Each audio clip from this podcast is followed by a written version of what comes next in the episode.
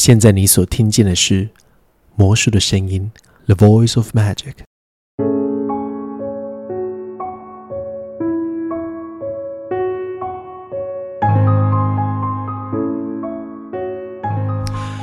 Hello，大家好，我是陆杰，欢迎回到魔术的声音。好，今天呢，我同样邀请到另外一位魔术师来与我一起讨论。好，我在两千零七年的时候认识这个今天这位来宾。好，你们知道两千零七年在台湾学魔术是一个什么样的时代吗？我们世界魔术论坛，我们会写样天空部落格跟无名小站，我们互相联络是用 MSN 跟即时通。我们看魔术的教学是看书、跟 DVD，还有录影带。好，我在当年因为一位朋友的引荐，然后认识到今天这位来宾哦，然后看着他在过去几年开始在台湾的各项的魔术比赛，甚至国际的比赛上面屡屡获奖。然后他在最令人吃惊的，应该就是两千零一五年、二零一五年的时候，在 FISN 意大利世界魔术大赛。拿到纸牌部门的冠军，好是有史以来亚洲人第一次在竞技旅的部门拿到这个奖项的第一个。所以呢，他在那个之后开始成为了全职的魔术师，开始在做各式各样的演出。他在二零二零年的时候呢，在四剧场完成了一个月的个人专场，以及他后来很有陆续在很多媒体上面曝光，然后还有做很多甚至非常有梗的影片。总而言之呢，我觉得他是一个台湾非常少见的全能型的一个创作兼表演者。我今天非常期待，然后也很兴奋能够跟他一起来讨论很多很多有趣的事情。让我来欢迎 Horrid Wood 吴和。嗨，大家好，我是吴和。我小时候一直不知道 Horrid Wood 是什么意思。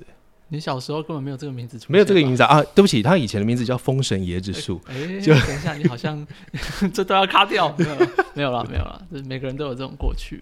对我，我认识吴和真的很久很久，他是我少数认识从我学魔术一开始到现在都还在，不是说还活着的魔术师，都是 就是还在线上，就是还是在魔术这一行。因为通常我们在那个时候一起玩魔术的人都大部分可能都去工作了嘛。我我觉得一来一点是因为我一样，因为这几天我们要做这个访问，然后我重新再整理一下吴和的资料。我觉得特别，我觉得特别有感触的是在。我们前几年其实有一次聊天过，说你为什么会转职成职业魔术师这件事情。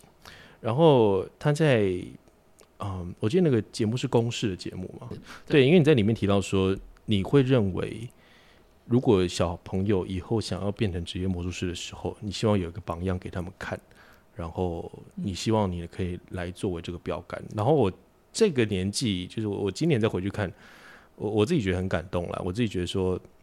你到现在还是持续在做这条路，以及还在持续在这条路上努力哦。我不知道你，你对你这这个话当初的信念，以及到现在有其他的改变吗？或者说你还有其他的想法？我是刚好想到这个我觉得没有诶，就是还是还是老样子。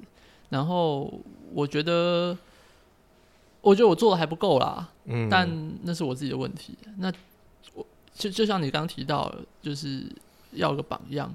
这件事情我觉得蛮重要。你也知道，最近魔术要红，最好的方法就是上一些奇怪的社会新闻嘛。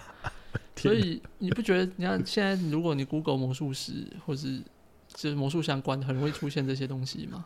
对。那这就是代表说，我们没有好的榜样嘛。嗯，对。那就是我们可能还不够努力啦，但不不希望让大众直接就会把魔术跟一些负面的东西联想在一起。呃，我觉得今天讨论有一些蛮多的一些部分，是从我这几年的自己的一些专长，或者我比较常在做的一些领域哦。一个就是当代在台湾当代剧场的创作嘛。然后我们在开头的时候有提到说，你在二零二零年的时候在四剧场办了一个月，我的天呐，一个月的个人专场这件事情。一来他想起来很可怕，二来他我觉得他完成非常非常不容易哦，所以我我想说从这题开始切入是说，呃，你这时候已经不是你已经比完很多赛了，你已经四处国际征战完之后了，你开始作为一个职业魔术师，然后你开始想要办出这个属于自己的一个演出，在这几年呢，台湾在办魔术师这种专场的演出，其实已经慢慢的开始雨后春笋般的冒出来了，嗯，所以你会觉得说在。你筹备这个作品的过程当中，或是演出完之后，现在过了两年，你自己觉得这种专场演出的好坏，或者是说，在台湾大家目前办这种专场演出很容易忽略的一些问题？嗯，其他人的我当然就不会去特别做什么评论，因为每个人我猜遇到的问题都不一样。嗯，我自己遇到的问题当然也就不太一样。一开始为什么想做这件事情？哦，一开始为什么想做？其实也不是一开始为什么想做，应该说一直都很想做。从嗯，就算一个魔术师的共同的心愿，是是是是是，就跟很有点像魔术比赛，也是大部分魔术师都会考虑过的一个选项。办公也一定也是个选项，就是先无视掉他最后有没有赚钱或什么的，有没有效益，但是。每个人应该学魔术路路途当中都有考虑过要做这件事情，那真的有没有做是一回事啊。嗯，所以我只是觉得，哎，该完成就把它完成，然后我就一直都有在想要做这件事情，就有在计划。不过因为第一次办，一定是有很多，呃，先是资金问题，再人力问题嘛，再就是规划问题，所以。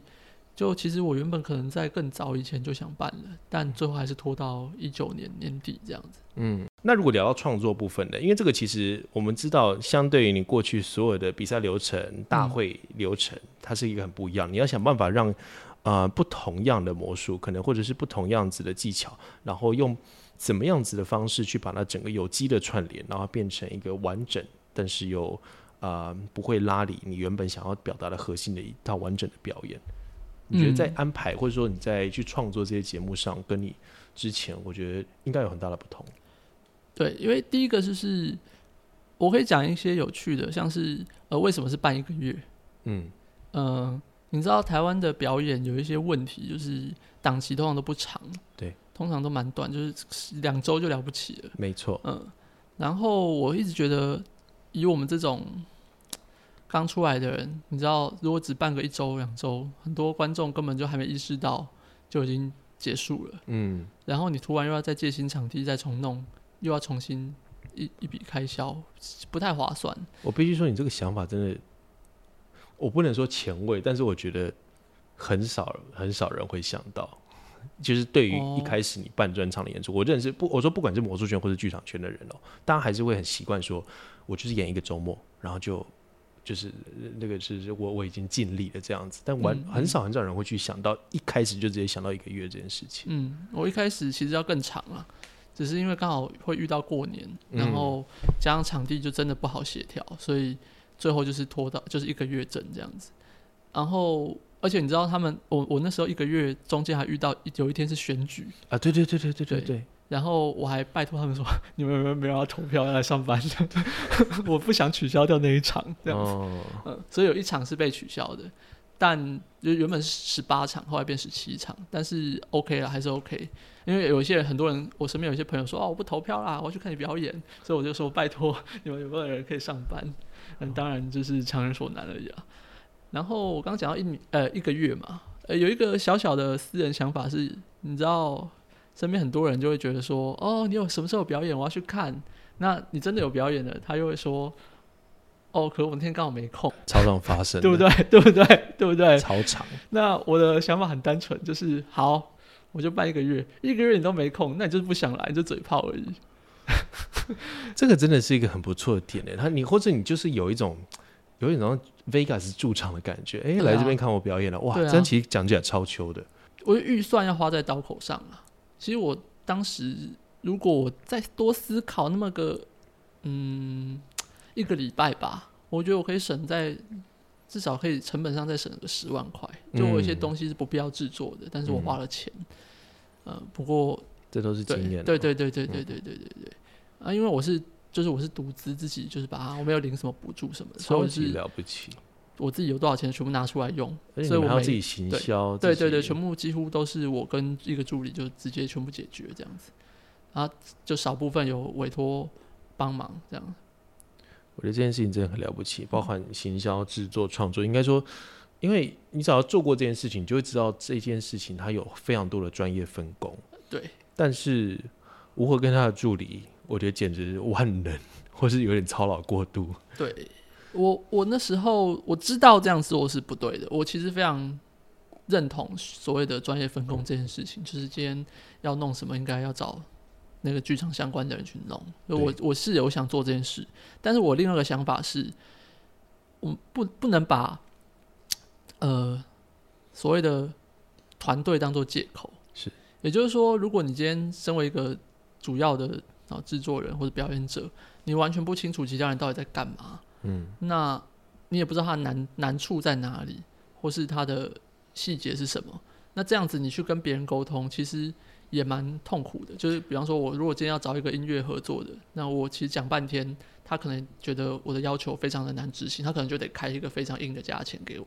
对，那我自己想说呢，我不如自己全部走过一轮。那当我走完一轮之后，我至少知道在这边，在这一块，比方说哦，灯光我需要做到什么样的程度是最低可以接受，我需要找什么样的人是我最低可以接受，啊，不会是那种完全状况外，就是就是就是硬是反正钱砸下去，因为那时候我是自己花钱嘛，嗯。所以不可能说无限的撒。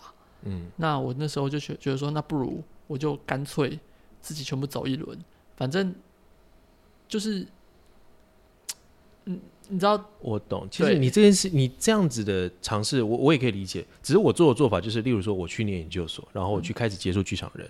你这个做法是超级勇敢的做法，你是直接开始做从制作，虽然从这边学可能也是最快、最直接，嗯，然后最见血的事情，就是成成功失败，或者说是可能一团乱都有可能。但这个当中，我我能够理解说，你先稍微能够理解全部，你知道舞台，你知道灯光，你知道音乐要怎么样去配合，你也才可以知道说，在未来如果你要跟这些专业人士合作的时候，你要怎么样去跟他达到说，或者为了你做到最好的需求。而且我觉得魔术怎么讲，它某方面的要求，我觉得跟其他的表演又，我觉得我我不会说其他表演不多，但是我觉得魔术会有很多很多特别细腻，或者说很多一些旁应该说嗯。有很多其他非魔术的人无法理解的要求，真的是无法理解，真。的是无法理解。他想说，你到底为什么一定要坚持做这件事情？然后你又不想把魔术的秘密，或者魔术一些背后的运作机制跟他讲。所以现在变成说，我现在如果要跟一些剧场导演合作，我已经除非我是跟他原本认识，或者是他大概有稍微理解我，不然，因为我如果要重新再媒合一个人，我基本上要从头再讲一次我是我的创作脉络，我魔术是怎么样构成的，以及我想要做什么样子的魔术，这件事情非常非常花时间，而因为这件事情是我多年下来建立起来的，但是我现在要重新跟一个呃，如果你是非非魔术的非魔术的专业的人去解释这件事情的话，有时候你可能甚至没有办法接受，要花很多一段时间，甚至你要看到，你才有办法去慢慢的去磨合。所以这件事情，我理解确实确实很麻烦。因为你刚才提到了，你在讲到说你古典魔术的一些固有的价值，以及你在跟呃瑞祥他相对于来说这几年比较多做一些剧场的创作，他用魔术作为一个隐喻，在他的作品当中很常去出现，有时候甚至没有魔术。嗯，我想要谈要特特别谈到一点说你对于说在这一些你在剧场的创作，或是说尤其是剧场的创作，魔术它本身它有一个，或者你会有一个自己的底线要踩着。我的嗯意思是说，当魔术要谈论一些比较虚无缥缈的物质或者是情感，你会认为魔术在这样的表演当中，或是这样的诠释当中，人要有保有一定的魔术性以及它的神奇度存在吗？对，在我的角度就是，呃，还是要维持这是个魔术秀。嗯，对我可以接受我被剧场的人笑说这个剧本安排很烂，或者是表演功夫很烂，我通通都不介意。但是我不能被呃人家说这根本就不是魔术秀。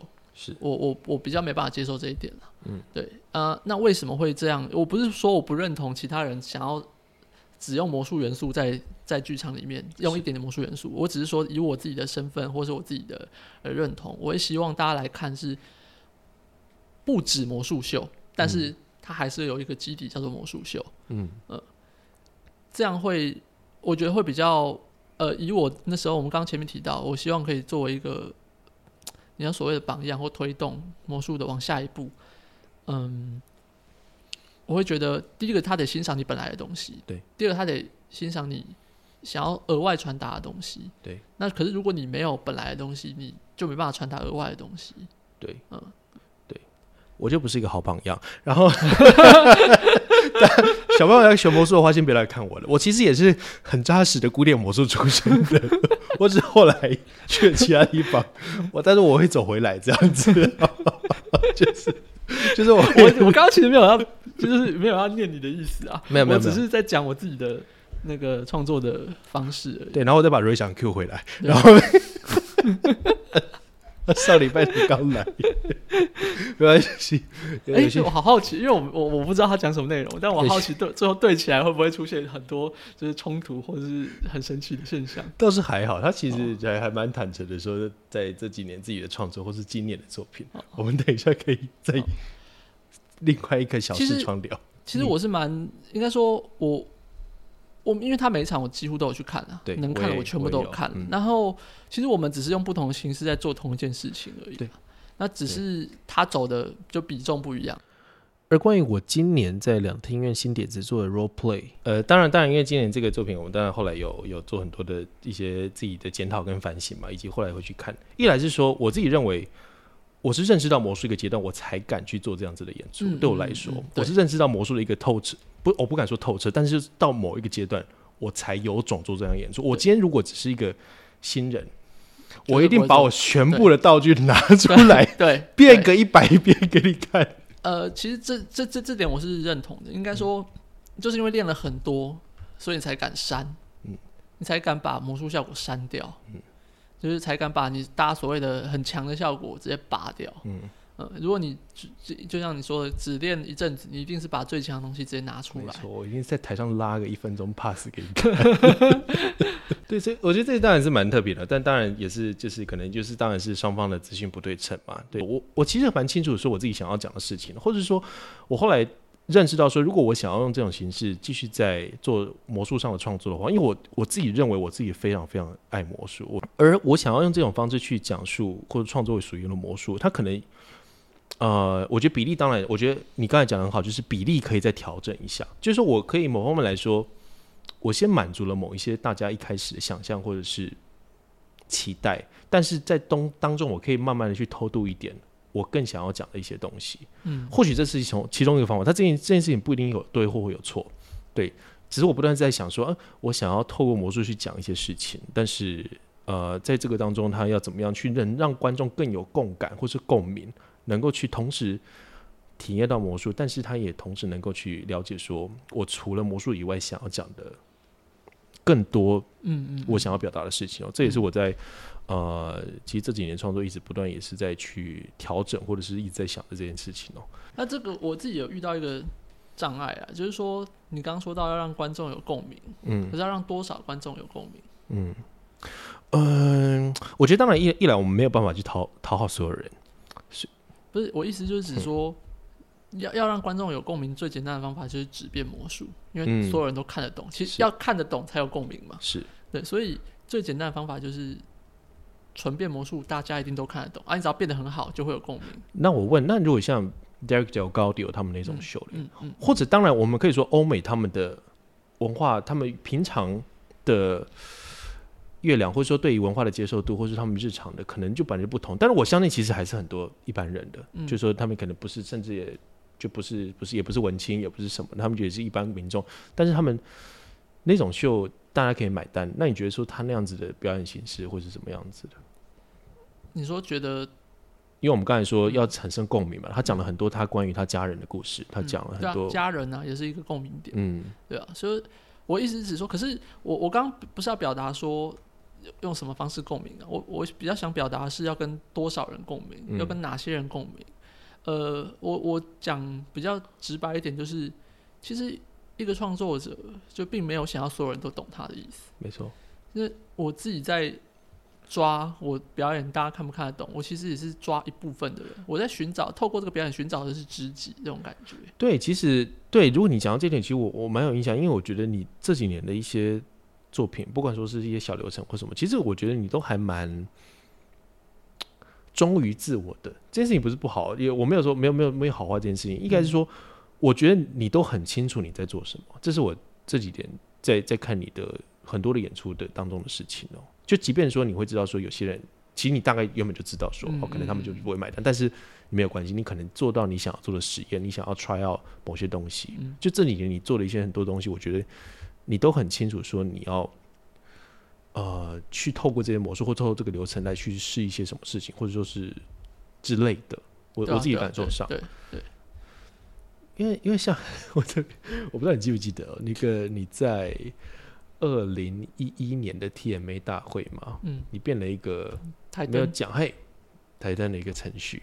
对，因为那一年的评价就比较那个两两极嘛。我把灯全关啊，我做了一件很蠢的事，呃，不是很蠢，就是那是我真的故意要这么做的，就是全场的灯全部通通关掉，只有我的台灯在。但你就想，那那时候很蠢，为什么？因为那时候的摄影机、投影机都没那么好啊，嗯现在就可以就是 ISO 调高一点就没事。哦，对，但但就变成说，所以你会觉得说你。你刚才前面问说多少人共鸣，所以你在你的表演一开始设定，其实你都把 T A 设定好的意思嘛？对我设定好，因为我这样就这样讲好了。呃，我现在用另外一个领域的东西来讨论这件事情，就是我们来讲，假设讲商人行销好了。嗯我今天有一个好卖的商品，那个大家都喜欢，这很正常，对吧？嗯我今天有一个难卖的商品，但是我可以把它卖出去，呃，那是我可能技术很好，嗯但是这这些都只是商品的角度，因为我们真的要做到的事情是把有需求的人，然后给他找到有需求的人，然后给他他有需要的东西，对吧？所以难就难在说如何在就是最刚好的情况下。把这些东西传过去，就是厉害的那种所谓行销人，就是哦，我这个呃，你呃，比方说哦，你这个东商品很好，可是只它单价有点高，然后只有少数人会买，那那些少数人在哪要抓出来，就这样子而已。嗯，那我我的想法其实有一点类似这样，我讲的不是很清楚啦，但你应该懂我的意思，嗯就是呃，我知道有很多人是需要看我这种类型的魔术的，嗯，那我需要把他们挖出来。对，呃，其他人你可以看看我其他东西没有关系，你还是可以享受到很多。可是有一部分人会更需要看到我的这些表演，那我希望他们可以完整的呃 get 到我所有想要表达的内容。对，对我完我完全能够理解，因为我还是会演生日派对啊，我还你要我演演那一些平常的嘛，我说，我还我还是也是都会演了、啊但我我也知道说我在做的那些作品，它例如说我可能就不会特别在魔术圈宣传。嗯，有另外一个题目，我觉得很有趣的是，这这几年的那种 Got Talent Show，、哦，就是 American Got Talent、Asian Got Talent、Britain's Got Talent、嗯 so 啊、因为很多魔术师会在上面去啊、去上面去演演出，然后一来是可能他有一个获得很好的曝光率，嗯可以 promote 自己，不管说他有没有晋级，他可能在网络上都会获得一定的声量哦。然后呢，这个当中呢，其中有一项魔术。有一种魔术的种类，其实很受一般民众的欢迎，就是说它会包含自己很多家人的故事，嗯。很多自己生命成长的故事，嗯。而这个故事通常是感人肺腑的，嗯它通常是呃听到，然后摄影机摄影大哥导播就说，哎，带第三排观众在落泪了，或者是说，哎，给他滴一点眼眼嗯那个我不知道人工泪液之类的就很多，或是评审看完之后都起立鼓掌，甚至给一个按一个金的按钮，让他直接晋级下一轮。嗯所以这一种魔术呢，呃，在魔术圈有一个蛮有趣的现象是，大家其实蛮讨厌，或者我看到大部分其实大家没有很喜欢这种嗯套路的表演方式。一来他们觉得很煽情，他们觉得说，他其实魔术本身它可能不是那么的强烈，但是呢，它就是用一个很感人的魔术包装。这件事情如果出现一次就没关系，但是。陆续这几年，其实我们看过很多很多的魔术师嗯都是用这样子的套路来去变魔术。你自己对这种套路的包装的看法是怎么样？我自己单纯好奇。呃，我觉得，因为它是一个 Got Talent show，、所以它并不是一个魔术秀或是纯粹的剧场演出等等的。嗯所以当然导播或者导演他可能有制作人，他可能有他的想法，他觉得看这个节目的族群都是什么样一些人，我觉得他们也是在做这件事情，他们也嗯知道说哪些人会看这种 Got Talent。那最对他们来说最好的方法，又可以把任何一个表演包装的好看，最好的方法就是呃煽情，嗯就电视节目嘛。嗯因为你想象一下，就是其实大部分的表演，在的表演，你很仔细、很认真的看，都被剪得很不太好。对 对或是有被删减内容。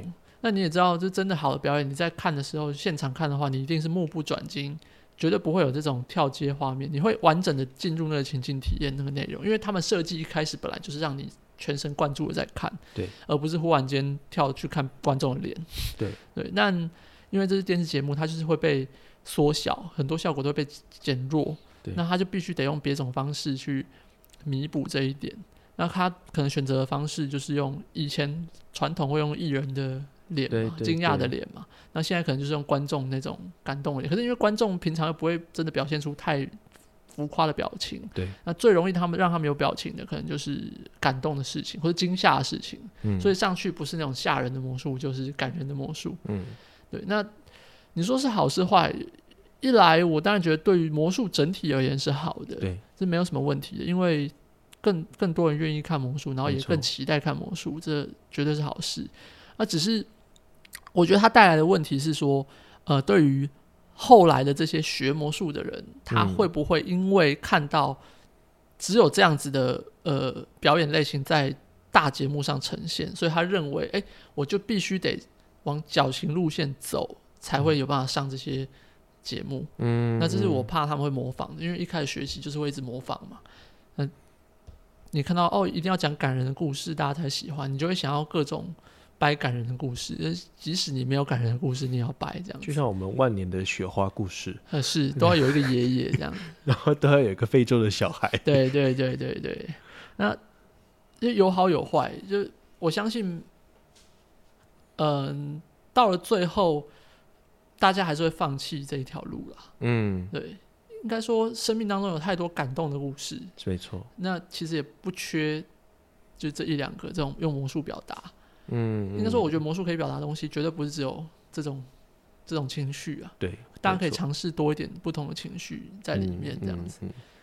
像像刚才我们这样一路聊到说，你从你在剧场里面的创作，你从古典魔术入门，以及到后来各种不同场合的演出，甚至拍影片，或者是结合时事，很多很多类型的创作。因为呃，我我这几年有有几次去过你家的经验了，我看到你的书有啊，我你的工作室啦了工作室完全忘记，蛮多次的诶，我们还一起看直播啊，你啊，还记得？对耶对对呀完蛋了，我就说我记忆力开始有问题。我真的去了不止一次哎，我你竟然忘记了。就是说，我想讲的是说，你在上面其实有看了很多，可能因为为了你的公演准备，或者说你可能平常就是杂学，就是嗯就什么都看。就是我我自己蛮好奇是说，因为因为我自己在呃学魔术这条路上，因为我后来就误打误撞去练了，就是跟剧场相关的领域，所以我读了一大堆，不能说有的没的啦，嗯但就是了解说，呃，另外一个表演艺术产业他们是嗯怎么样去运行，他们有一套。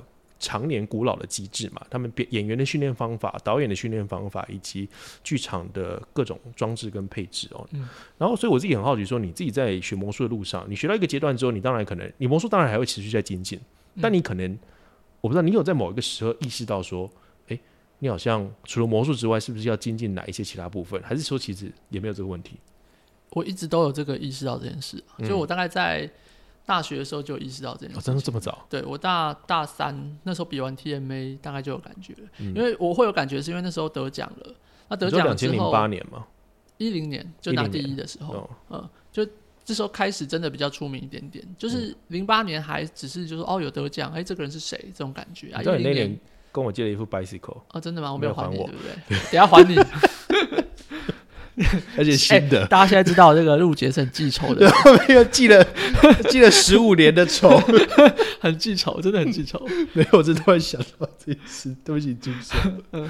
就是在一零，因为零八年大家还没有到真的很认识，就嗯可能开始有意识到，哎、有一个呃就是年轻人这样子啊。一零年因为刚好就我拿了冠军，然后那年有其他算是比奖较有名的人，然后还有嗯特、特别奖，然后那时候我拿冠军的时候，比较有一种，哎、这个人是谁？开始有一点点人认识我魔术圈的人，那大家当然就会出去交流，嗯然后甚至也会有一些呃其他朋友，就是知道我在魔术圈拿了很像什么台湾冠军的时候，也会诶就跟我聊天。在那时候聊天的过程当中，就开始意识到一件事情，就是诶，我好像除了魔术聊不出什么太多东西，所以我在那时候有感觉有吗你很喜欢玩很多奇怪的东西啊，是，可是那时候我是觉得我好像除了聊魔术之外，其他东西很难聊。然后因为我也不是很在意那种人际关系、那种八卦那类的，那时候真的是一点都不在意。嗯嗯、就简单来说，就是我除了魔术之外，没有什么东西跟其他人共鸣。嗯，然后我那时候就开始想说，我也不没有要为了要讨好他们，但是我为了让他们更接受魔术，嗯所以因为因为我一定得去关心他们所在意的东西，嗯那他们才会关心我在意的东西。所以我关心他们的生活，他们就会关心我的魔术，就是都一样的，呃，就互相的。所以我那时候开始，我就会去，呃，我那时候很喜欢打桌游，对，因为打桌游是一个很好的人际交流的方式。它对就算你今天互相不认识，很尴尬，你不会讲话，因为游戏机制下去就会强迫你得做出一些互动。所以那时候我就疯狂的开始会跟朋友玩桌游。嗯，那也因为这样也认识了一些人，然后甚至来加入魔术社，嗯因为他们也好奇这样子。那那时候我就开始意识到，说我必须得会一些，呃不，我不是说一定要会专业技能哦，我没有那么的觉得。就没有那么功利导向，说一定要说哦，我还会其他一些辅助我的技能，并没有。怎么了？为什么要笑这个？我想说，你就我就想象说啊，你就开始去折气球，或者是我们要嘴谁？但我不要，我等下自己剪掉，或者是或者学口口哨还是什么？算了，就我不是为了商业导向而去而去额外学东西或是理解东西，而是。嗯，就是想要更理解这个世界是怎么运作的。说实在就是这样。你之前真的比较没有，是不是？我我以为没有，我是在大学的时候开始有这种。呃，但是我又不是，因为我自己觉得啦，我是一个蛮讨厌非常大众文化的人。我自己啊，就我几乎是不排队、不去跟人挤人，我连吃餐厅都很讨厌定位的。你也不看动画吗？哦，我看。嗯但是我可能就是主流的，我不一定会看，嗯，我可能看的会比较非主流类型的。哦，可能，但说起来，其实你那时候也还很年轻啦，才才二十岁出头，对对对对对对对。但是这个这个概念，我一直延续到现在都还有发生，嗯，就是它都还有一直持续的，不时可能就是每每个半年一年就会提醒我说，哎，你最近是不是就是太投入在魔术了这样子？所以我都会去，至少在基本款，就比方说，哦，嗯，该看的什么 Netflix 什么那些的，呃，我还是会尽量去参与这些话题。不过我就不会看大家都看的，我反而会去当一个，我去看一些冷僻一点的。然后有人问我最近有什么好看的，我可以推荐他一个很冷僻但是好看的。就我的角色是这样，而不是去参与一些我其实没有没没有那么想参与的大众讨论。那这件事情其实你有没有发现，它跟魔术本身很像？是，就是当所有人都在演同样的招的时候，就很无聊。是是是，对挖挖一些冷门的老招。是。那我我一直都在做这件事情。那你说后来有没有在做其他相关的进修？呃，我我还是当然都有再去找一些相关兴趣去研究。比方说那时候就忽然就买了相机，然后去研究一点点的摄影，嗯，去找研究怎么操作。所以后来我自己呃出去演的时候。就是有投影，遇到投影都是我们自己人，甚至我自己控都可以。对，然后像哎，说到很巧，我今天晚上我就要去参加什么即兴演即兴戏剧的工作坊。哦，真的假的？对对对，真的假的？晚一点等下就要去，这是我第一次，第一次。我好难想象。对对对，很难想象，我自己也很难想象，但就是一个冲动，就我每过一段时间会有一个冲动，想要学新东西，我想要参参加一个新的领域。嗯，像有一段时间，我就蛮热衷于去玩那种。密室逃脱类的，嗯嗯，对，那玩完我大概理解了之后，就哦，OK，那我懂这个产业大概在干嘛这样子。哦，其实跟我原本想象差蛮多的。我我不知道说你是呃，是因为太投入魔术了，而而要而是提醒自己去活得更像这个世界上的人，而去接触那些东西。我一直以为就是。比较一般人的接触，我自己原本想象所谓什么叫一般人的接触，就是就是平常会看，或者说平常会 follow 这些事情。对，当然，当然我我我知道说你其实平常就是真的还蛮买买手艺魔术，我觉得你是我少数都是在用魔术的人。对啊，我是这只有在做纯魔术相关的事情，先试试看啊，我先试试看啊，如果爆了我再跟你们说啊。我觉得不行，蛮久了，这个行不通，因为我觉得这这东西不是个一两年就会有成果的东西，它就是需要。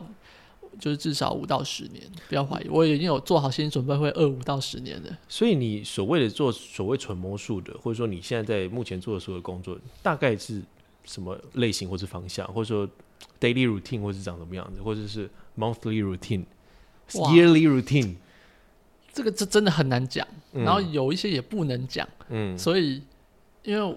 例如说很大方向，例如说你就是在想新效果，你在看魔术书。呃，没错，我在当然我 daily routine 觉得有练习跟呃研究新的魔术这件事情，呃，或是考古，嗯，就考古，然后研究新的跟保持现在有的这三件事是必然会做的事情。我我我这三件事情对我来说很重要，是因为我有一次看影片的时候，我就是去挖我自己的硬碟，然后挖到一些我自己以前的表演影片。或者以前跟别人交流别人的表演影片，然后就发现，哎，以前手法怎么那么好？现在我也有哎、办不到，现在办不到我有。一些你的以前的影片，就是我说好，当然不是只说现在看大家觉得不不厉害，但是我指的是那个感受？对，就是他哦，他就是在狂练呢，才会有我这个东西耶。我懂。那我觉得我现在没有这个东西，就我失去了那个能力，我想要把它抓回来。我我懂哎、我完全懂你的感觉。我有意识到这件事情，然后当我意识到这件事情时，我有点惭愧，就是嗯，我是真的有被自己以前吓到。嗯，我以前会这个哦、嗯，因为可能可能是我最近有一次意识到这件事情，就是例如说我要上台下磨业的时候，嗯那时候真的是一年跑一一一天跑个二十四程序或者什么，就完整的大跑，从早上九点到晚上十点关门那种。因为那种东西真的就是就练到东西都坏掉，有一种反正就是有一种感觉，你就知道说这个是千锤百炼下，或者说那个是一个很密集、高强度的练习才可以达到某一个成果。嗯而魔术它其实很多很多部分，那些都是怎么讲？那真的没有办法一天或者说短时间之内而达成的这件事情哦。我觉得到啊、呃某个阶段嘛，我才开始很意识到这件事情，说因为这些东西都是都是经验上的累积，而你要花多少时间去追回这件事情呢？因为我我就是强烈意识到这件事情，所以我最近就尽量在改变自己，就是强迫自己练。我甚至我现在已经，我跟你讲，如果你在捷运上看到有个人在练牌，那个人一定是我。我已经不在意，就是被人家给人家觉得很宅这件事。你现在会在捷运上练牌？如果搭比较久，我就不在意，我就真的会拿出来练的。嗯，就我现在已经可以，我已经放弃，呃应该说我已经不介意那种外人眼光或是什么。现在这年纪也没有在 care 了。对对对对，没有在 care 这件事情了，就是没有要用那种什么偶像的这种这种欧包，没有这种东西。你现在就有一个直人的心态，对，就是只有这样才有办法超越那个现在的极限。我完全能够懂懂你的感觉，因为我我一直跟听众推荐一部我自己很喜欢的一个纪录片，叫《寿司之神》。好帅哦！寿司之神，它是一个米米东京的一个米其林三星的呃呃寿司店的师傅，那现在今年应该九十九十岁了吧？但是他在那个纪录片里面，我那个纪录片我大概看了五六次，因为我每次回去看，我都会有重新的感动，是因为他真的就是他说他们的记忆其实从来都不是嗯呃什么不可告人的事情，他们只是每天在重复做一样的事情。嗯而这件事情，因为他我看那个纪录片一直在想到我做魔术这件事情了，就是说他们每天都是不断的去锻炼这件事情，或者说，例如说章鱼要按摩几下，然后这个刀工要多破多片，然后座位要怎么排，一丝不苟，然后这些事情都是他可能七十年下来的，而他不断不断地去磨练这件事情哦，或者是说。我现在可能回去一样去找一些其他 reference，看以前的那些魔术的大师，他们是怎么样去达到他们那个层级的。其实背后真的有非常非常多。我我觉得我讲一个实际的例子，就是 之后两个礼拜之后，雨谦也要来上 上这个讨论。他这两年，我这几年跟他工作，一个很印象深刻的事情，是因为他这几年都在跟刘谦工作，他一直跟我分享说，嗯，刘谦的态度这样。刘谦，你知道刘谦他现在就是大捷运会拿牌的人，嗯他就是每天都在练习的人，就是无时无刻的，就或或者说另外一个他以前说他就是无时无刻是准备好的人，而且他不会说他到现在这个地步，到这个地位，他不练习，他不什么，你自己当成你从一五年开始转全职嘛，嗯嗯，你觉得这一路上你都是超级拼吗？没有，我中间很大一段都在倦怠。嗯但不是对魔术倦怠，是对这个职业倦怠。哪方面的倦怠？就是会觉得啊，我变好魔术，为什么还要去管其他东西？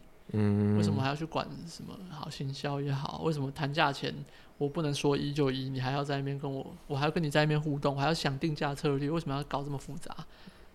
对所以你在这个当中，你有想过说不要做了？想呃一定有考虑过这件事情，嗯但后来当然都都没有没有没有这个没有下这个决定，一定嗯也不太会再下这个决定了。对，因为确实我有一阵子也是会滑一零四啊，然后就是看说，哦，我倒是没有滑过那对个，我只是好奇说，跟我差不多的人都在干什么，哦然后或者说大家都在做什么，就是哎、哦，大家都在做这个啊，嗯都在做这个，大家在做这个。我只是好奇说，一般人都都在做什么工作，上班是什么样子的？我我觉得好奇，回到刚才是说你你去透过桌游，或是透过一些接近大众文化的一些作品，不管是影集啊、电影嗯。或者是书籍也好，去认识更认识这些世界，或者说大概了解说目前世界运作的方向是怎么样子的哦、嗯。所以会提到这点，是因为在两年前吧，是欧文名居大会嘛，刘谦其实在讲到，他呼吁全部的魔术师去活得更像人。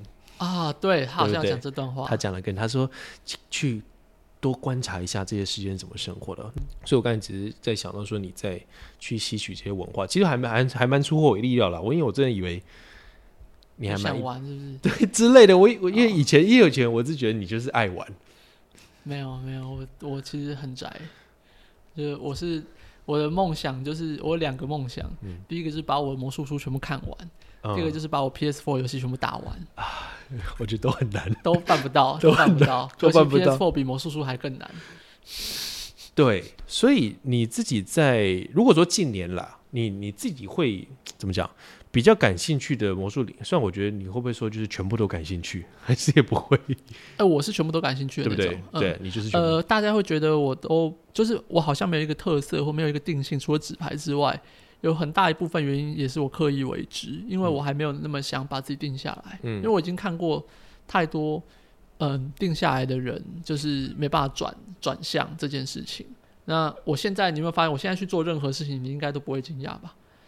你会去上即兴剧的工作坊，对，比方比方说，我今年今年年初的尾牙，我还要演大道具，真的假的？对对对你，演什么大道具？我呃，我演一台是那个砍手砍手那个那个那个，哇然后另外一个是 T cut，对我是跟我去跟小明借这样，好难然想后练象，练半练到腰快闪到这样，好难想象就。是对我还没有想把自己定死的意思，嗯，呃，就就就嗯，之所以这样，你这可以想象一下为什么我是还没有想把自己定死。嗯我们都知道，如果可以专精在某一个领域或者某一个更细致的，就是方向的话，会对我的发展比较顺畅。也就是说，我可能因为要找这类型的表演，就一定会找我啊，或是这这方面的事情我做的最好。但一方面，也就是因为我本本性上，我对魔术还没有腻掉，对我还没有那么想要收割它。对说实在，就是我不想收割我现在的魔术，所以呃，我还想要多玩看看。嗯对嗯对，就是逛逛。我觉得魔术真的深似海，而且我觉得真的很多很多很有趣的地方。你越挖可能越多，因为可能有有有太多，我觉得有太多可以挖了。对我最近也在开始就是去挖那种一八一九开头的那种书，嗯找到蛮多有趣的东西。对，所以你会觉得说你现在，我我当然知道说魔术它基基本上也是基本上是等同于你生活了。嗯对，等于生活。那你会觉得说，因为你我们在之前有聊过一件事情是，你觉得现在至少在台湾的这个环境当中，或台湾的观众，他们可能更需要一种回归到那种古典，或者说回回到古典魔术那种神奇的那种表演的存在。我的意思是说，他们可能要看更多所谓我们可能说传统上的魔术表演。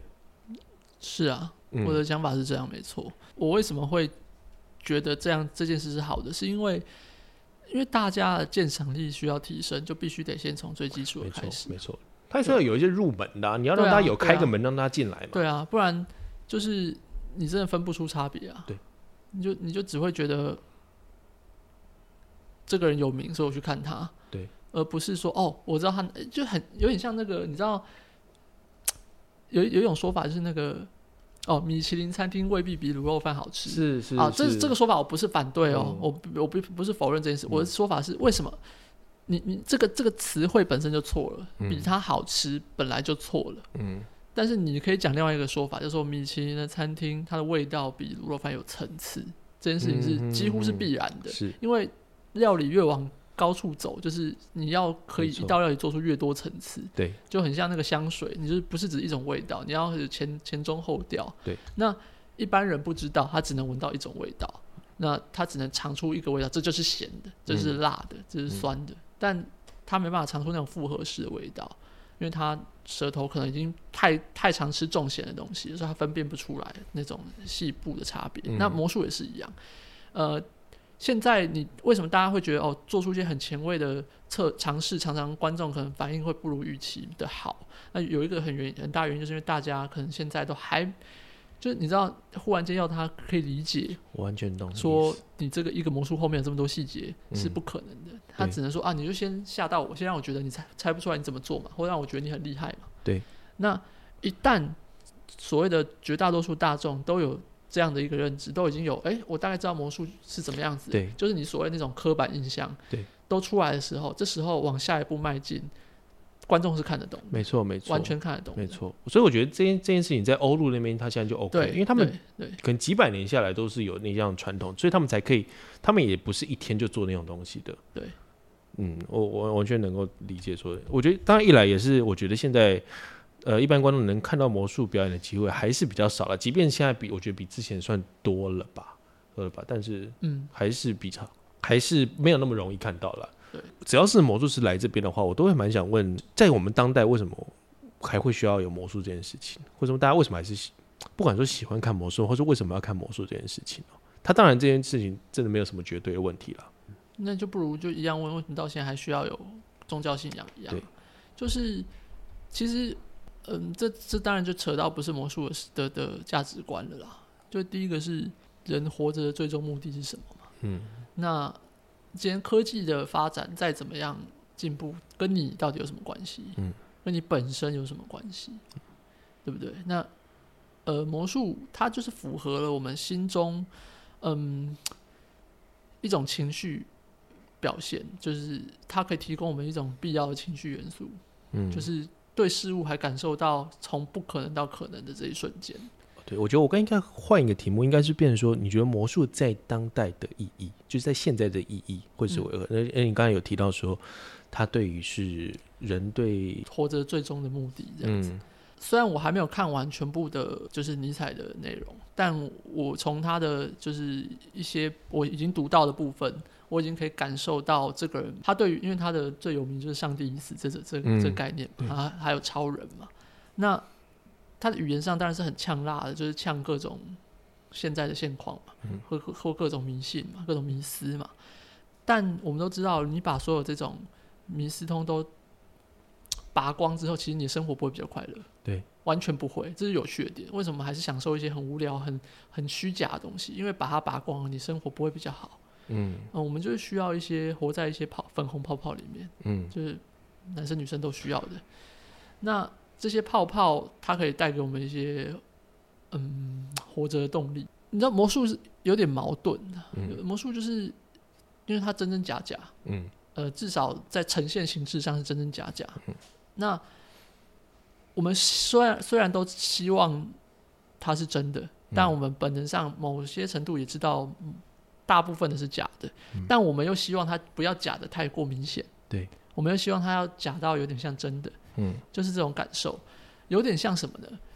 有点像是一个网络的一个正媒，它的修图要修到什么程度是你可以接受？嗯，就是见到本人的时候，你不会觉得对对对，已经坏掉了那种感觉。是那我觉得魔术有点这种感受，不是说线上不 OK，不是说不透过现场看不 OK，可是有些东西是没有办法透过那些照片传达出来的，嗯或是那些影像传达出来。那你可不可以只看线上魔术，然后相信真的发生这些事？你绝对可以，但你会缺少一大部分魔术可以给你体验的东西。嗯对，就像讲白痴一点，就是你可以看 A 片，跟你可以现场真的操作操作，嗯或者现场看到，那感觉一定是不一样的。对对，那大部分人当然因为没有可能没有这个环境，没有这个条件，他可能比较就更容易缩限自己的视野，觉得说哦，我网络上看到那个魔术怎么样怎么样怎么样。嗯对嗯嗯嗯，应该说，我觉得那是一个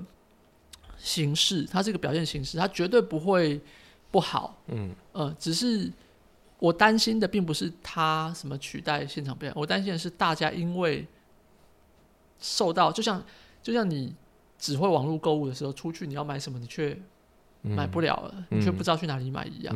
其实你身边那些店什么原本都可能都存在，五金店，你都买得到你要的所有的东西，价钱不一定比较贵。嗯。然而就是因为你觉得网络方便嗯。这样子，那你知道看魔术不是一个求方便的事情，嗯。应该说有很多这种看表演不是一个求方便的事情。对。嗯，例如去听演唱会，演唱会超麻烦，对，嗯，又要抢票，又要干嘛，然后还要去一些很奇怪、很远的场地，还要跟大家人挤人，有时候回去还很麻烦。对，然后有有没有比较好听？实际上也没有，因为嗯一定的嘛。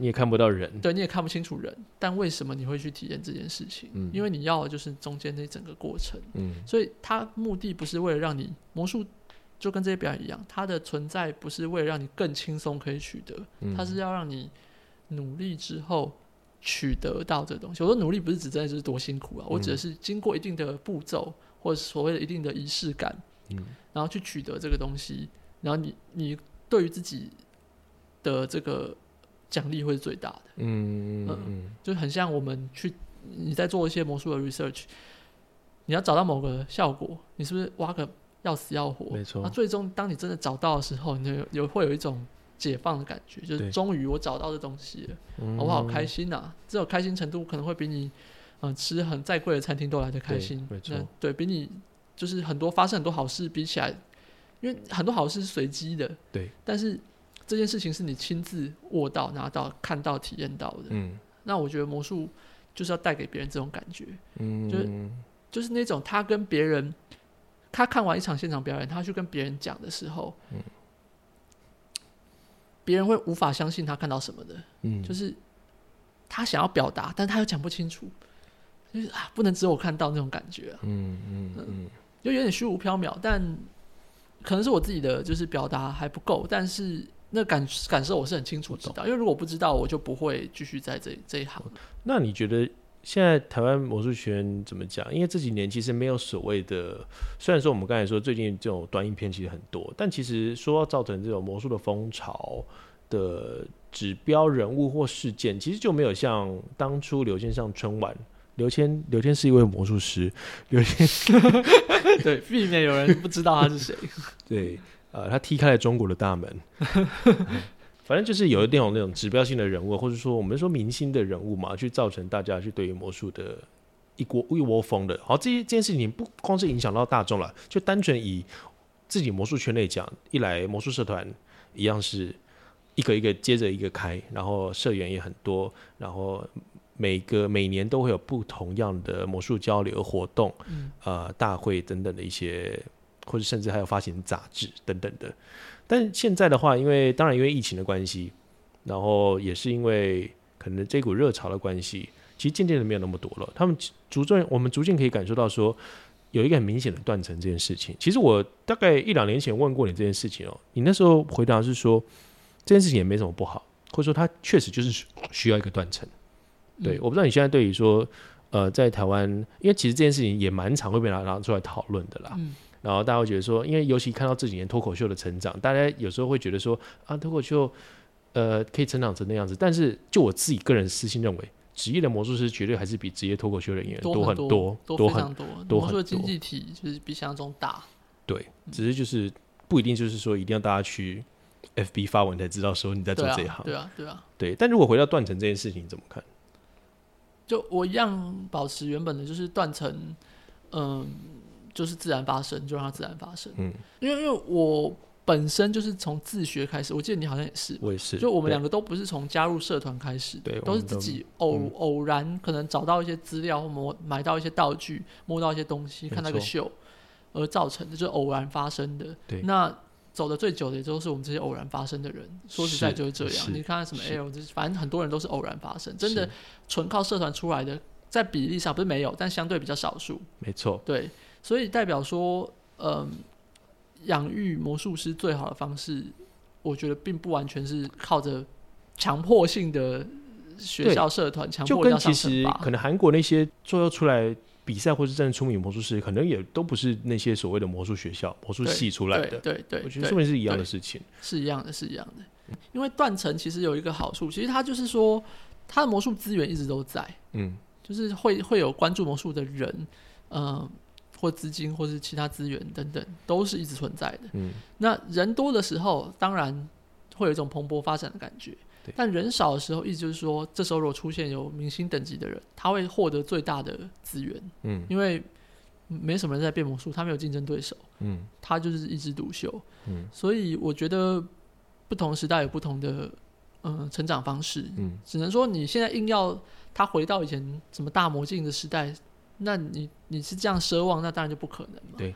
但是因为我自己是走过那些不同的时代，就是包含呃没什么人在玩，嗯我梯形牌玩个两年，真的假的？真的真的，我从国中摸梯形牌摸到高中啊。哇哦！对啊，所以所以，呃我也没有觉得比较不好。没错，对啊没，错，说不定可能你梯梯形牌超强，对啊，对啊，对啊。以前，哎、我的第一副梯形牌到现在还留着，哎，哦，真的假对啊，的？真的是二超过二十二十年，哎、对，二十年的牌，嗯哦嗯，，现整个边是黄色，但还可以用。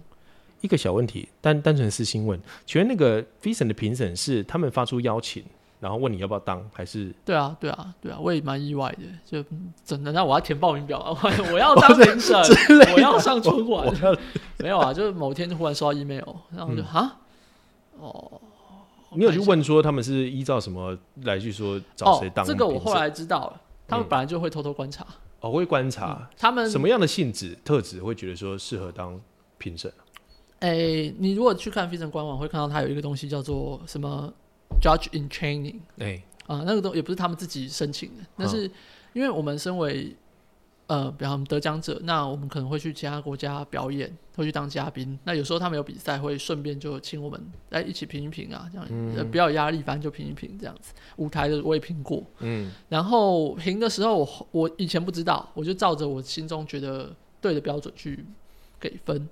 但我后来听到有有有就是外国朋友跟我说，就是如果那里面有类似就是像 f i s o n 的就核心的比较上层一点的人，他可能会把就你的评分表拿来看一下，嗯，然后看说你这个打分标准是不是符合哦就是 o n 的评分的机制这样子。哦，认同你的 sense，就可能对会认同你的 sense 这样子，呃，那跟呃你的 sense 不一定跟最后得奖成果是有关的、哦，是可能就是单纯的看，比方说看分数差，你如果都打一百跟零，那那一定是不可能，对，就你的差距有没有得奖者有没有跟非得奖者拉出差距，还是只是九十二跟九十三的差别？对。那有没有分数过高或过低这些，我相信他们都有在看，因为我后来有听到有有这种说法，那看一阵之后，他可能就会把你列入考虑这样子。哦，好像什么秘密客去去尝米其林餐厅的感觉。啊、对对对，类似这种感受，那他就偷偷给你下个评分。那可能某一天需要人的时候，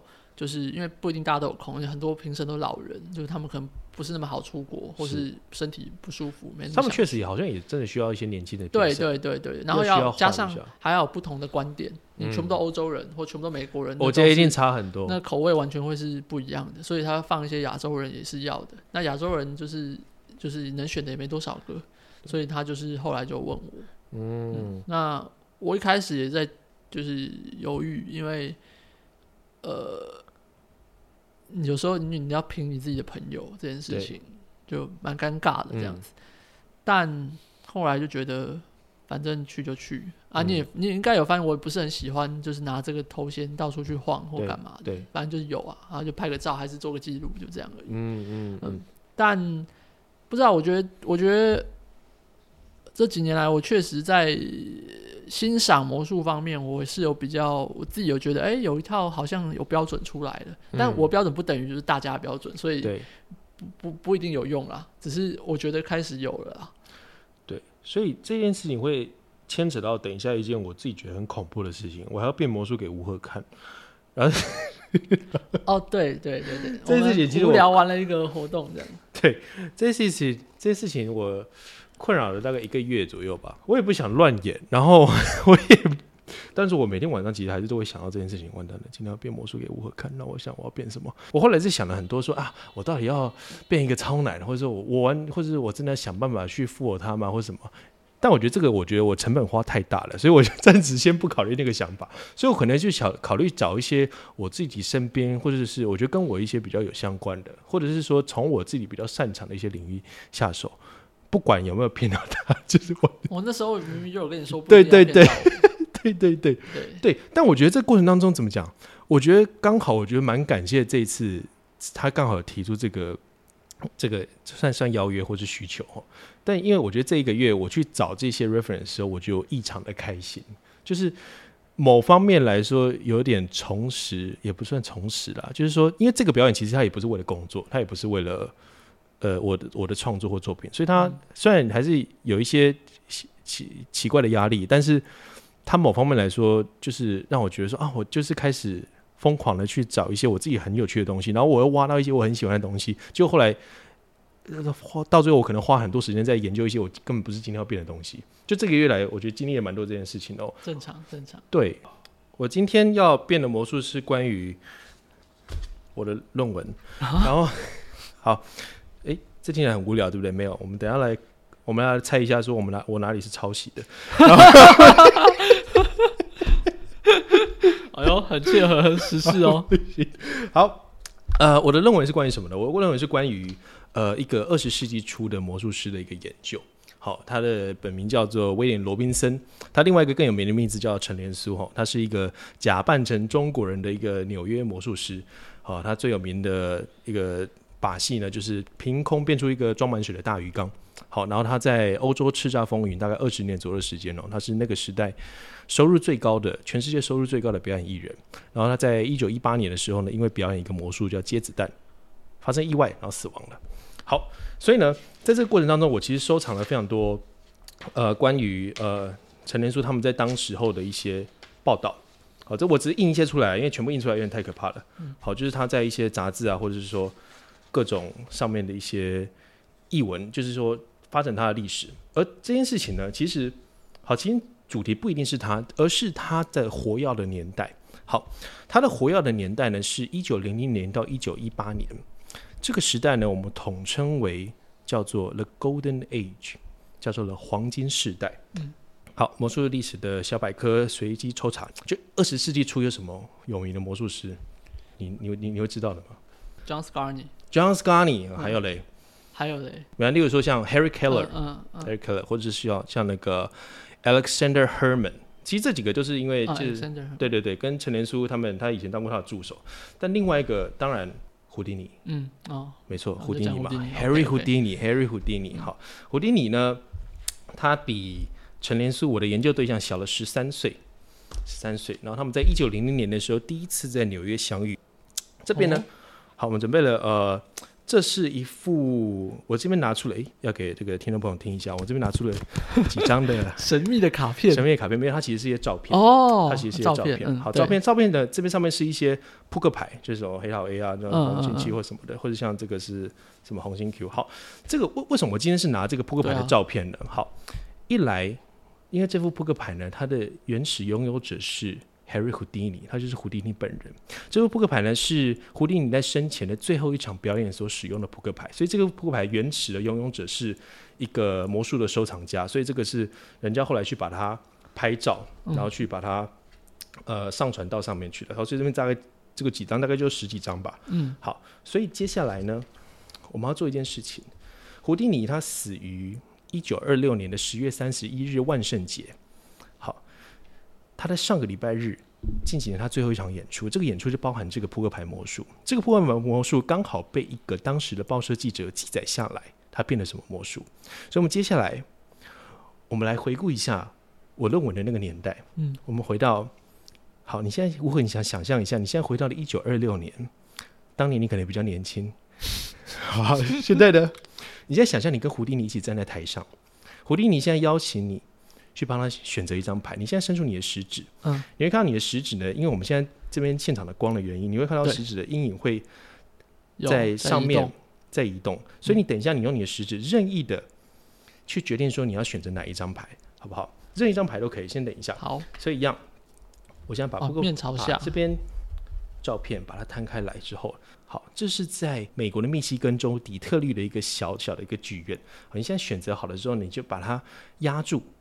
压住之后呢，你把那张卡片、那张照片的卡片往你那个方向拖。好，我拖过来一点点。好，我们先不打开来看。嗯，我们先打开来看一下，说你其他有可能会选到的是，例如些想说，呃，黑桃 A 啊，红心六，或者是方块二，或者说其他一些些牌。嗯。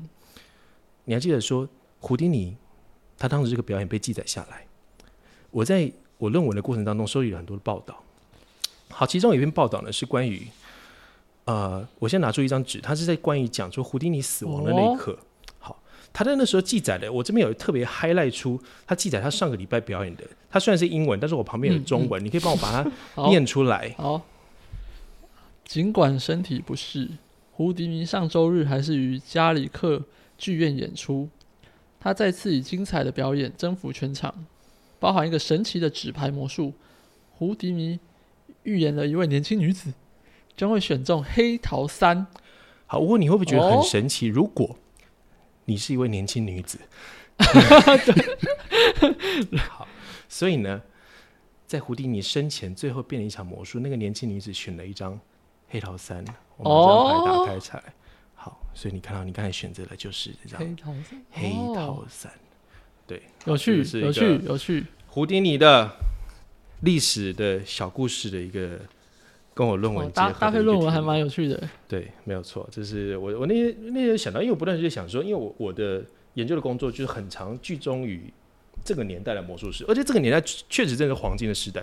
Divernon 也是在这个时代的，嗯他比胡迪尼小了二十岁吧，他就是在那时候用呃那个 Ambitious Card 骗到他的，就是在那个年代，他在第几乎是呃胡迪尼快要死掉之前，然后嗯嗯嗯 Divernon 骗了他，嗯所以那时候其实认真去挖，因为在华人的世界，我不要说台湾了，就是华人的世界，其实很少人会去认真去研究欧美这些魔术的历史。但欧美欧美这些魔术历史，老实讲，非常非常精彩丰富，而且很多老东西就是可能从那时候就是传下来的哦、所以那时候我一直不断在想说我要做什么事情，而且那时候一直在想，没关系，我觉得你先变，然后我等下再继续讲一下现在的事情。你需要排电，对不对？对我这就是把麦克风移到旁边就好。哦，好啊，好啊，也可以。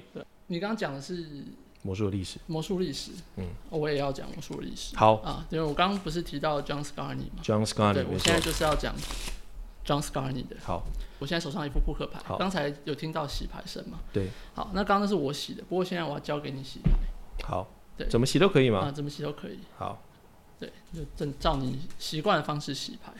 好，那我刚提到那个 John Scarney，嗯，他是大概活在在一九啊，他他蛮他活蛮久的，是他的黄金年代可能是五零年代嗯前后，差不多差差不多那个时间前后。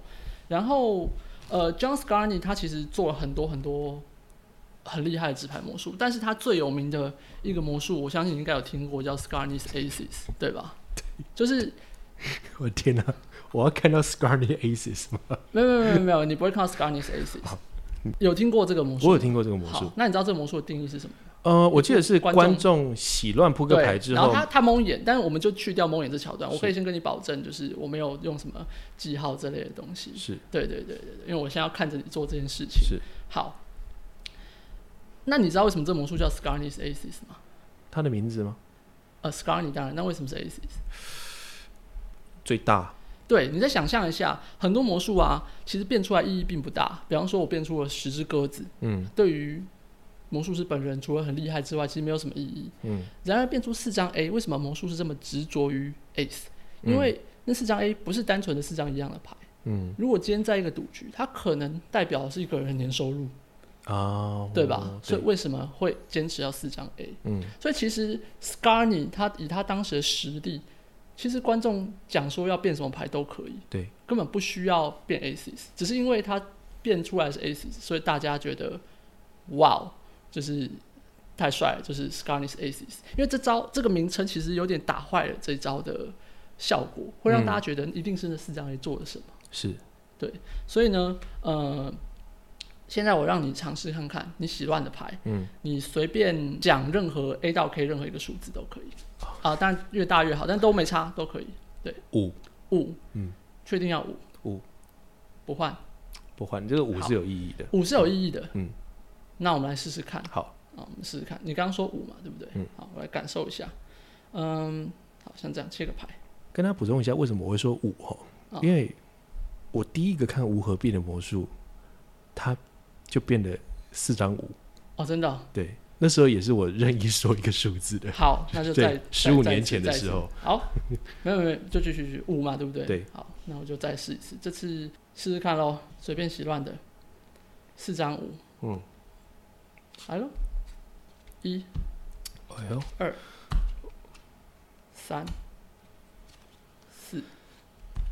哇四张哦，哇。都出现了，哇，我回到了十五年前。可能我会知道这四张五对我们是有意义的，所以当然我今天一定要再还原什么 Scarney's Aces 也不是不行，是 就是 Scarney's Aces 嘛，对不对？所以一张 Ace，像这样。Oh my god！啊，大家不知道发生什么事情，但总之呢，就是跑出了四张 S，对，从一副洗乱的牌里面，啊，好烦哦、对，我觉得什么其他数字吗？其他数字吗？八呢？八是不是？台湾就是要八为，什么台湾就要八？台湾就是要发，好，八我试试看台哦，湾就是要发，八是不是？对，好，就这样子切完了，真假的？嗯，就这么快，哇哦！呃没有没有什么顺序或什么的，就是这样子。哎，听起来是一个很无聊的魔术。不会啊 你知道有时候我跟你讲，人如果真的被吓到，或者说人如果看到一个真的他们觉得很惊讶的东西，是一句话都不会说的，你就会看到一个破碎的 broken human in stand in front of you。就是我觉得我自己觉得说，真正的被就是说被被那个震撼到的事情，或者说真的觉得哇这件事情是怎么样？因为你你当下就是会一个宕机啊。对我来说啦，我觉得对我来说，可能有时候你看完魔术，甚至一句话都不说，它可能是一个最高级的一个级别。我自己我自己觉得啊，有时有些时候我自己也是这样，就是嗯傻眼的，对或是议论纷纷的。嗯，对这样，我要说其他数字吗？还是我要做什么事情？哦，没有没有没有，就结束啦。你要说其他数字也可以啊。七嘞？七是不是？哦，你有听过一个传说中的赌徒技巧吗？哪一个？叫做发中间牌，有啊，哎、有对不对？感觉很难，听起来就很难。听起来就很难。我先给你看一下哦。呃，很多人说其实是它是偷偷控制，可是你仔细看，它是七都在一些不同的位置。啊，这样好了，你再把它洗乱一下，甚至现在人我等下也不会再动你顺序。真对假的？对对对，这样子才是真正的发中间。我怎么洗都可以吗你？怎么洗都可以。嗯，你要在桌上这样子混都可以。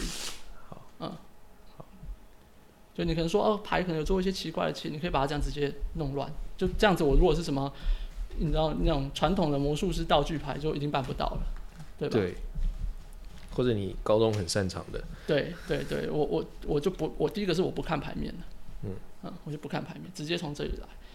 因为其实很多魔术师会讲什么发中间牌，但他们虽然是真的做了，但是其实有一些限制条件，嗯它不能在实际上真的使用，就真的玩牌的时候使用。但今天我要给你看的是，就真正的只有你洗牌的发中间牌，我很需要感受一下。如果照你刚刚洗牌的这个感觉，OK，我先试个几张。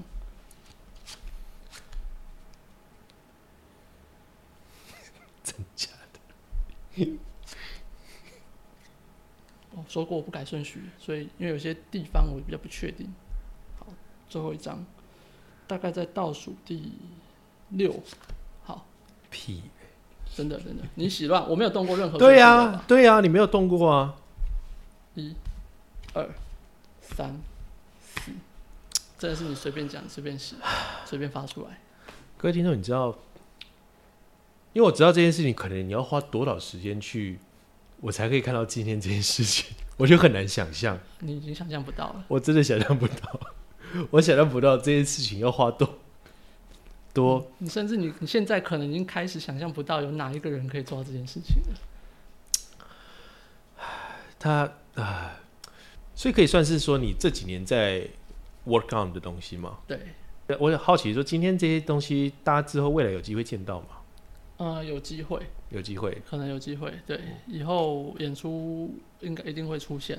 我之前去过你家，你也说你现在其实会蛮多会去购量那些原文的魔术书籍。嗯。你会认为说，其实像现在很多甚至魔术书籍，它有拍成 DVD、嗯。或者是拍成影像的，你觉得这两者差别，或者说你觉得在资讯上的接收，嗯嗯，你你自己觉得呢？就是大家，而且尤其这几年，大家辛苦了，掀起了一股买书但不看的风潮，嗯嗯或者很多原文书的翻译。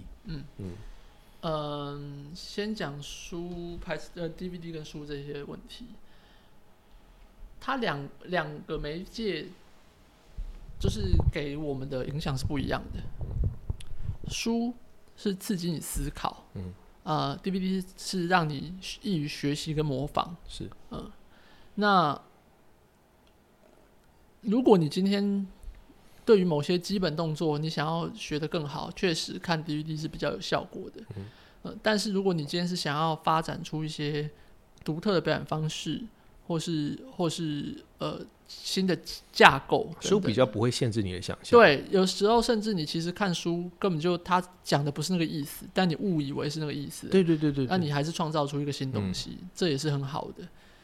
然后我觉得有还有一个很大重点是，你知道很多老人老的魔术师，他们真的是快死了才会把东西全部放到书里面。嗯嗯嗯，对，所以有很多很棒的内容，还是只有在书上才有。嗯那些神奇的秘密，嗯或是一些已经失传的魔术方法等等的。嗯甚至有一些你知道，更尤其更老的魔术师更更更好笑，因为以前的书目的是为了传承用的，不是为了呃行销或是赚钱用。对。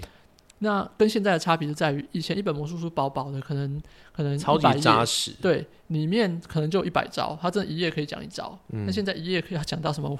呃呃，什么十一招要讲到什么十页都还不一定讲得完。对对，那不是说讲多不好，他讲细当然可以，但就是那个功能不一样。以前嗯魔术书就是真的是要把这件事传下来，那他只把重点写上去，其他你自己去脑补。嗯，那有时候这是好玩点，有时候你水准还不到。你去看一些旧的魔术书，你会看不出所以然，你会看不懂，嗯会觉得这东西哪里厉害，这不神奇。但你再过个十年之后再回去看，你就会发现你当时错过对很多，非常珍贵的资讯，是现在突然就懂了。真的真的真的真的。那这是我最近最有感的体验，就是这种感觉。所以我现在就会往一些旧书去挖。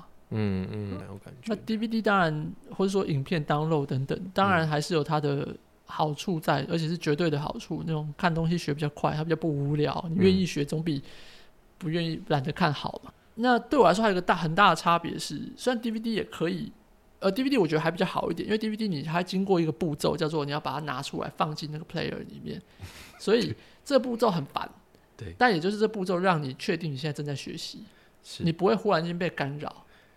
你知道，你今天如果是用 download 线上看 YouTube，你可以忽然间按暂停，忽然间转。对但你会发现，现在你知道 DVD 其实虽然也可以暂停干嘛的，可是你会发现它第一个它还在转，很吵。对，第二个就是在重启的时候有时候会卡，我懂。所以通常你会不想要就是弄断这段。现在的应该也很少人在用 DVD 看。对我说现在新学魔术的基本上也不会对啊。，那他们都是用线上影片 download 等等，嗯或是直接甚至下载懒得下载了，嗯直接线上看。那这个有什么好处？当然就学习最快速，你不用花一堆中间无聊的过程去取得的东西。但它同时也有一个小缺点，就是因为 DVD 再怎么样，它有个盒子，嗯书再怎么样，它就是摆在那边。对你在经过你家的书墙或 DVD 墙的时候，你看到它那么一眼，其实你还没看的，它会提醒你去看。然后你看过的，它会提醒你里面有什么东西，在你路过的时候。对，因为像我这种记忆力超差的，很常会忘记，真的会忘记。我就是绝对，我我我我就是绝对需要买回来放着，放着都好这样子的那种，因为我就需要它来提醒我还有这个知识存在。我完全懂你在讲什么。但是有些那种网络的影片，就是你因为它就忘藏记你的档案库，东西了对你后来才去看，哎、我什么时候有这个影片呢？嗯，呃，你要去清你的硬碟空间的时候，才发现，哎、怎么奇怪的东西占了那么大空间？然后看起来，哎、不是 A 片，居然是魔术影片，怎么会这样？然后就就卡卡个在那边，然后说，哎、我当时花了很多钱买这个，我居然没有看、哎，嗯，我道具就拿打开来看完就放回去，我居然不看他教学影片、哎，真的，对，就会出现这个现象啊。嗯，那现在是一个，我自己觉得现在是，当然我们都说叫做资讯爆炸的时代，嗯。那资讯爆炸时代就变成说资讯好像变得廉价了。嗯。但是呢，我自己觉得，就是因为资讯爆炸，嗯。所以真正的资讯才会更贵、嗯更珍贵，因为它不是只是难取得，嗯它同时还代表着它会省掉你去走冤枉路的一大段时间。对，嗯，以前你说我如果我要学会一个什么武功好了，我只要爬上山就好，爬上什么峨眉山之类就好了，对，我就可以找到正确答案。没错。现在反而不是，现在是，呃，你你有你有一千条路才能，然后其中只有两条是通往正确的，不是说没有路走哦，大家都前人帮你走过了哦，所以你有一堆路可以走。对可是哪一条到底才是对的？哪一条才会让少浪费你很多时间？没错，没错，没错。对呃，各有优缺啦，嗯只是要意识到这件事情的存在，才不会就是很容易遇到所谓的瓶颈，嗯，或是觉得没有热情，因为有可能只是你单纯的方法用错而已。对。好，我非常感谢今天吴和的莅临，我们聊了非常多也不知道可不可以可不可以播的东西。对，然 后好像都要剪光光，剪光光。对，但是我非常期待看到他未来的持续，还有不管是演出也好，或是作品也好，能够持续的在给我们有更多更多的惊喜。我自己个人非常期待，然后我也会持续精进。好，所以呢，今天再次非常谢谢吴和来到这个节目上来跟我们一起讨论，谢谢吴和，希望我们下次可以再再见。好，这样子谢谢。谢谢魔术的声音，下次再见喽。